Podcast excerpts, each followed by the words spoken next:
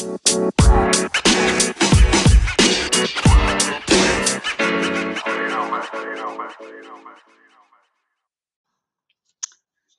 a todos y a todas. Hoy vamos a hablar un poquito sobre hidratación.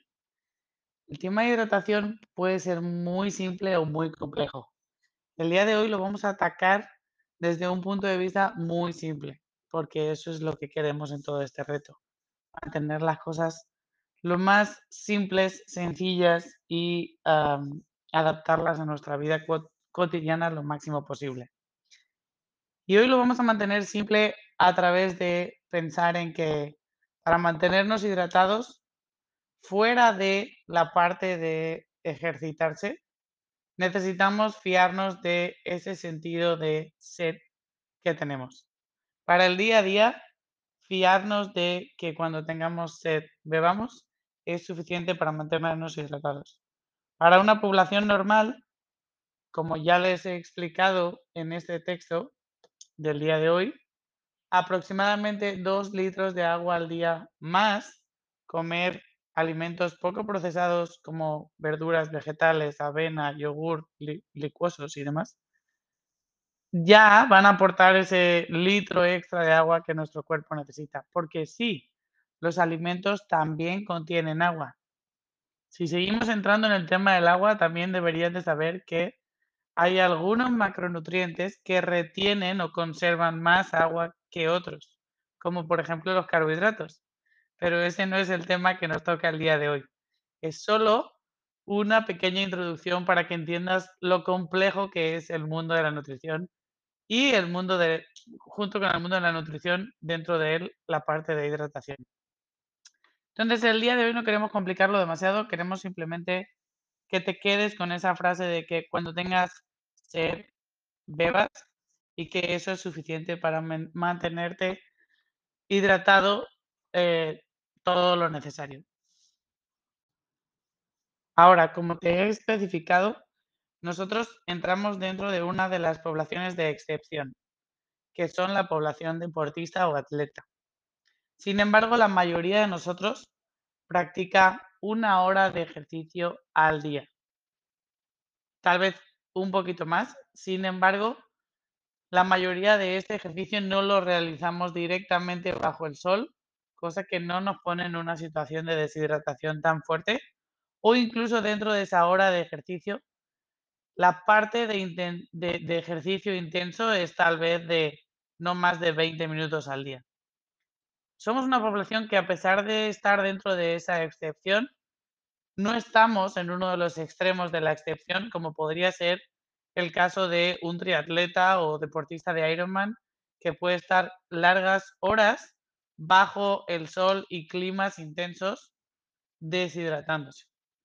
Con lo cual, mañana vamos a hablar un poquito más de algunas em, estrategias que puedes seguir para asegurarte de estar lo suficientemente hidratado o hidratada antes, durante y después de tu entrenamiento. Para el resto del día, sigue estas señales de sed para hidratarte. Ahora, en este pequeño podcast quiero hablarte sobre por qué o un poco entender el porqué de esa relación que normalmente se hace entre beber agua y perder peso o perder grasa. Digamos que hay mucha eh, gente, incluso especialistas de este mundo de la nutrición, que hacían dicha recomendación de beber o aumentar tu ingesta de agua para reducir tu peso. Sin embargo, hasta hace no tanto tiempo ni siquiera había estudios que eh, fueran fiables y demostraran que hay una relación entre aumentar la cantidad de ingesta de agua y la pérdida de peso y o de grasa. Una de las justificaciones más básicas del por qué el aumentar la ingesta de agua reduce el peso o puede provocar una pérdida de peso es que si bebo más agua o eh, animo a mis clientes a beber más agua, probablemente esté eliminando otros líquidos de su dieta, tales como bebidas gaseosas o refrescos y bebidas alcohólicas. Ese tipo de bebidas tiene eh, una cantidad de calorías adjunta a ese tipo a esa bebida, cosa que el agua no tiene. Ese simple hecho ya hace que la cantidad de calorías consumida a lo largo del día sea menor. Ese es el primer punto.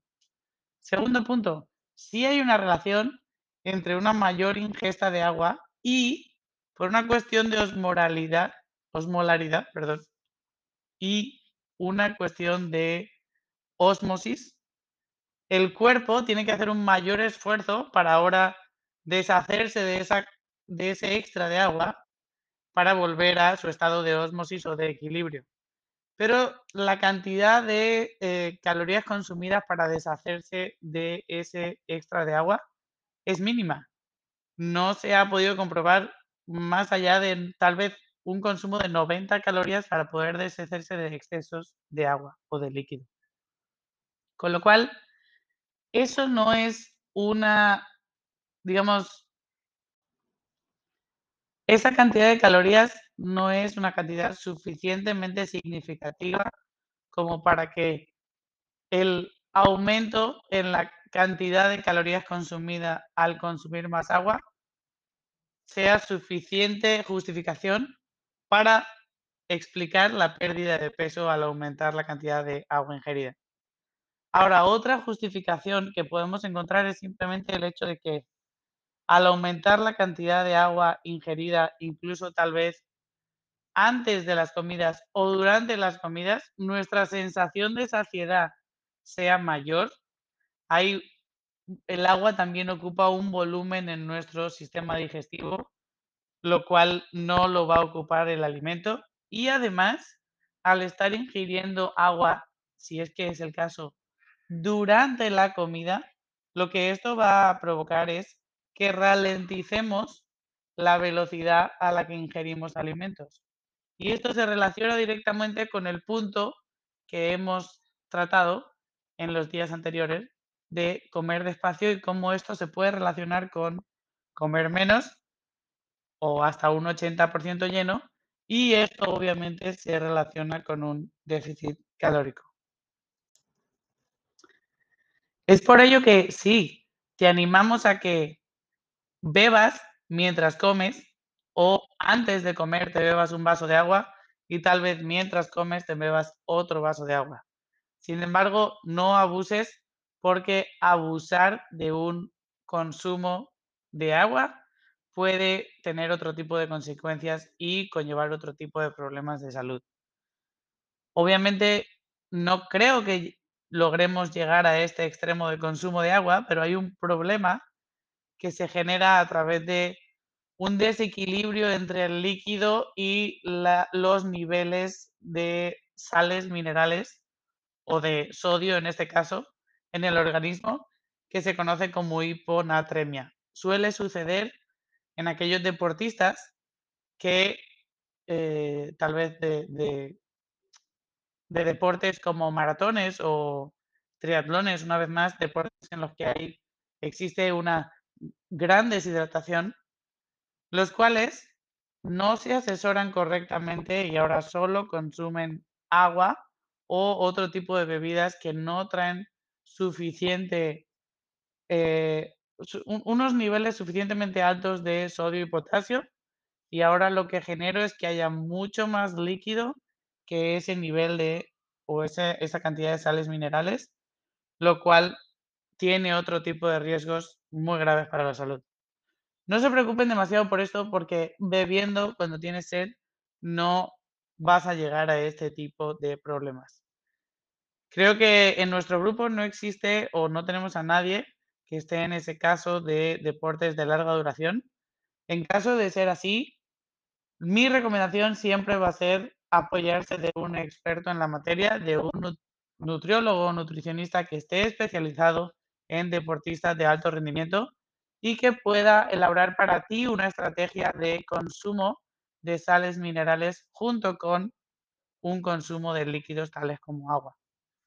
Sin embargo, por el momento lo único que quería aclarar era bebe cuando tengas sed y sí puede haber una relación entre aumentar ligeramente la ingesta de agua alrededor de esas comidas, tal vez un vaso antes y un vaso durante las comidas, y una posible pérdida de peso.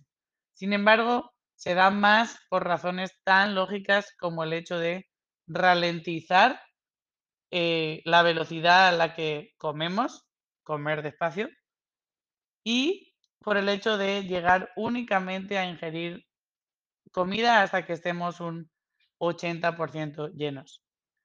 Esas son las mayores justificaciones para poder relacionar esa, ese aumento de consumo de agua con una pérdida de peso. Mañana vamos a hablar más sobre algunas estrategias básicas que puedes tomar para hidratarte alrededor de las horas de entrenamiento, antes, durante y después. No te preocupes demasiado porque, como ya te comenté, las condiciones en las que nosotros nos ejercitamos y la duración de nuestros ejercicios no suele ser tal como para tener que tomar eh, estrategias o adoptar estrategias demasiado complejas. Mañana, más y mejor.